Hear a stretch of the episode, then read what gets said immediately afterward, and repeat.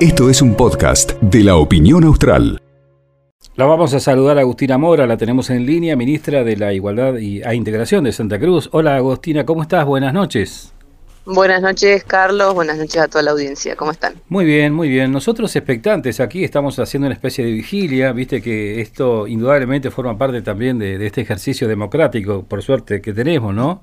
Cada cuatro años y bueno, esperando también que se conformen y se conozcan las listas más allá de lo que, lo que ya ha trascendido. Imagino que, también esto eh, pasa lo mismo con los que forman parte hoy de la función pública en Santa Cruz, Agostina. Sí, por supuesto. Muchas expectativas puestas en, en quiénes van a ser los nombres de, de ese proyecto de continuidad, un proyecto político nacional y popular, eh, y siempre celebrando que tenemos la posibilidad de decidir nombres, de poder elegir y de poder pensar dónde está la síntesis de nuestros deseos institucionales de continuidad. Porque la verdad que poder tener a 40 años, seguir teniendo el ejercicio democrático siempre es algo que hay que poder celebrar y poder también poner en valor, eh, aun cuando existan voces que, intenten denostar a las instituciones, al Estado, a la, a la política, ¿no? como herramienta de transformación nosotros y nosotras estamos convencidos de que siempre es una herramienta al servicio del pueblo y de la transformación que está simplemente y nada más ni nada menos que para mejorar la calidad de vida de los habitantes de la provincia en este caso, pero con mucha expectativa también en lo que suceda a nivel nacional, ¿no? ¿Te sorprendió como a muchos lo que pasaba, lo que se conocía anoche con, eh, bueno, la prácticamente confirmación de Massa y, y Rossi como presidente y vice para estas elecciones próximas? No, no, la verdad que, que no nos sorprende.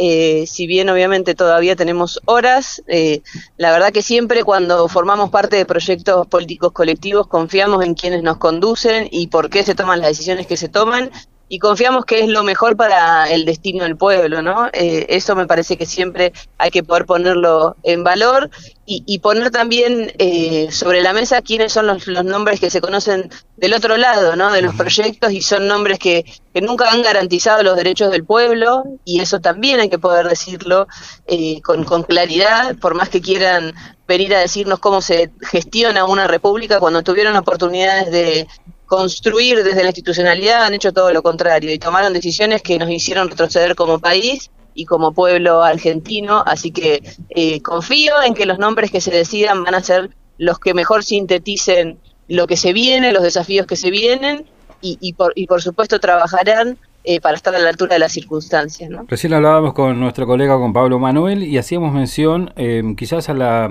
poca cantidad de eh, mujeres dentro de las listas. Todavía esto falta que cierre, ¿no? A la medianoche. Pero ¿cuál es tu visión al respecto? Sí, la, agenda de género es, una agenda que, que, viene hace mucho tiempo desde la institucionalidad transformándose ¿no? y, y profundizándose. Todavía tenemos mucho camino por recorrer para esa desigualdad estructural de, las mujeres en la política poder poder remediarlo, ¿no? A nivel regional tenemos estudios donde las mujeres en términos de gabinetes ministeriales representamos un 30%, en términos de municipios un 15%. La realidad es que tenemos mucho camino para seguir construyendo, pero eh, lo que siempre mantenemos como, como concepto, como consigna y como convencimiento desde el Ministerio de la Igualdad e Integración es que no están en juego nuestras capacidades como mujeres y diversidades, porque hemos demostrado estar a la altura de las circunstancias cada vez que nos tocaron conducir desafíos públicos ¿no? desde, desde el Estado. Lo que está siempre en discusión y lo que debe poder pensarse y trabajarse es que eh, los contextos en los cuales nos desenvolvemos, ¿no? Y que tenemos todavía desigualdades, por ejemplo, en el tiempo del cuidado. ¿Qué quiero decirte con esto? Eh, que todavía tenemos mucho por llegar y alcanzar esa democracia paritaria que soñamos, pero sin dudas no estamos como hace 10 años, ¿no? El camino es distinto y hoy sabemos que se reconoce la necesidad y, la, digamos, la, fortaleza que tiene sumar mujeres y diversidades en la política. Sabemos, como siempre lo decimos, que cuando una mujer ingresa a la política, cambia esa mujer, pero cuando muchas mujeres y muchas diversidades ingresamos a la, a la política, cambia la política. Y es eso lo que militamos muy fuertemente y lo que trabajamos desde, desde el Ministerio de la Igualdad e Interacción a través de la institucionalidad y las políticas de género. Poder construir esa conciencia de género que nos permita hacer justicia social y poder ocupar los espacios eh, en función de nuestras capacidades y no determinados por, por el género, ¿no? Claro, bueno, invito a otra mujer, a propósito, hablando de mujeres, para que integre esta charla también y nuestra productora, aquí está Constanza. Ay, sí, yo no me aguanto y me meto, y me meto al Constanza? Buenas noches. Bueno, ahí estamos con Agostina charlando. Y el micrófono es tuyo. Quería preguntarte a Agostina, este, ¿qué, ¿qué opinión te merece cuando escuchás que hay ciertas plataformas políticas que incluyen en sus propuestas eliminar eh, esto que tiene que ver con los avances en los derechos de las mujeres y las diversidades.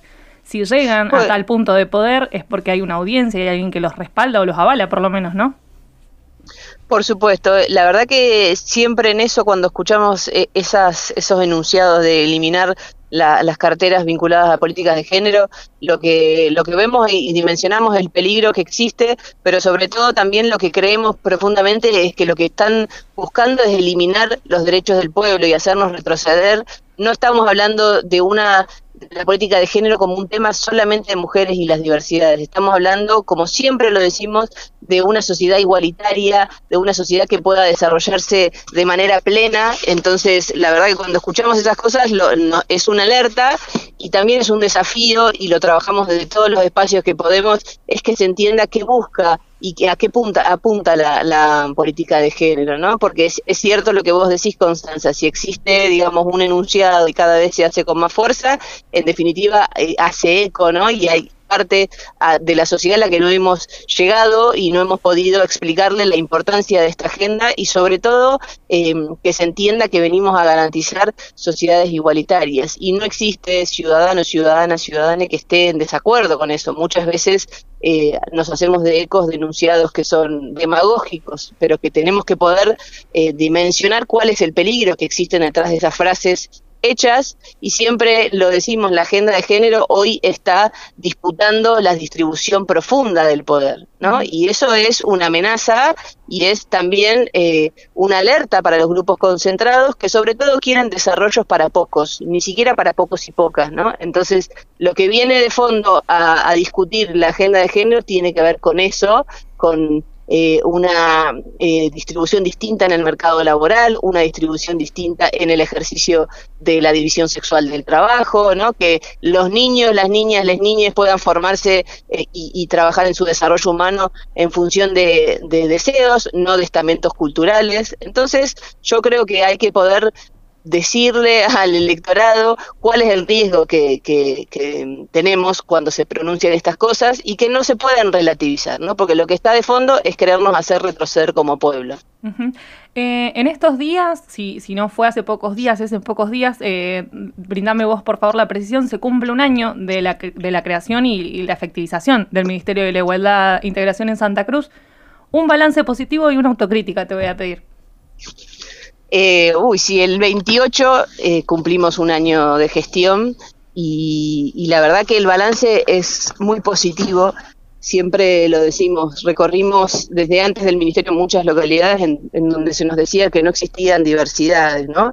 Y hoy vemos que esas diversidades están presentes, se hacen ver, se organizan, se abrazan con el Estado y, y trabajan para la transformación colectiva. La verdad que eh, el balance es positivo, hemos garantizado la institucionalidad de género en muchas líneas de acción del Ministerio, pero sobre todo hemos construido una institucionalidad diferente, una institucionalidad cercana, horizontal, con mucha escucha y participación comunitaria, que es un poco lo que nos exige y nos indica siempre la gobernadora Alicia Clinton. ¿no?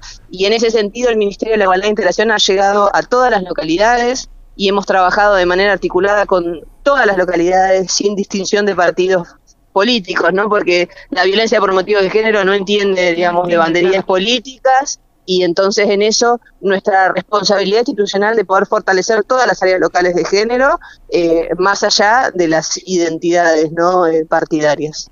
Bueno, con toda la experiencia que tiene, recién nombrabas a, la gobernadora, ¿no? Aparentemente, esto lógicamente hay que esperar la, medianoche, pero va a ser candidata a senadora, estaría en las listas justamente como candidata a senadora, lo que significaría también seguir aportando, ¿no es cierto?, a, la provincia toda la experiencia de todas estas décadas, ¿no?, por parte de la doctora Alicia.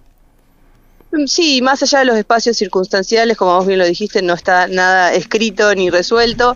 Eh, yo creo que las acciones que nos demuestra Alicia todos los días en el ejercicio de su gestión, eh, nos invita a seguir profundizando una forma de hacer política con mucha responsabilidad, con mucha disciplina, con ordenamiento, pero sobre todo con una compulsión fenomenal al trabajo ¿no? Eh, y el compromiso con, con, los derechos del pueblo y sobre todo el amor a nuestra provincia y entender cuáles son nuestras potencialidades y cómo las ponemos al servicio de la transformación. ¿no? Eh, la verdad que Alicia para nosotros siempre es una referencia y como, como militantes de un proyecto político entendemos que los espacios en el Estado son circunstanciales, son puestos eh, circunstanciales para transformaciones colectivas, ¿no? Y en ese sentido, más allá de donde estemos, cada uno donde estemos, seguiremos con nuestra, digamos, amor al proyecto, trabajando para, para seguir profundizando lo que, lo que tenemos, los sueños que tenemos pendientes. Agostina, te agradecemos mucho estos minutos, ha sido muy amable por atendernos.